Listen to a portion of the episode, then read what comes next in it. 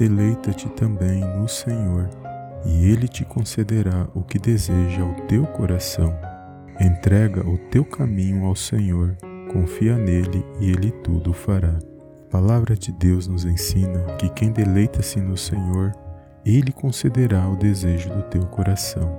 Deleitar-se significa muitas das vezes desejar uma intimidade no Senhor e se comprazer com a Sua vontade para nossas vidas. Tal desejo pode ser expresso através das nossas orações e confissões de fé ao nos apresentarmos diante da Sua presença.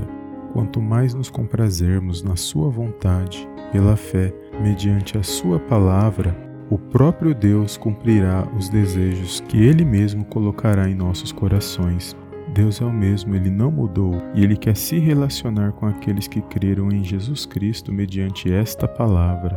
Por isso, vale a pena deleitar-se no Senhor diariamente, porque Deus é fiel e a sua misericórdia dura para sempre. Amém? Esta foi a palavra de ânimo de hoje.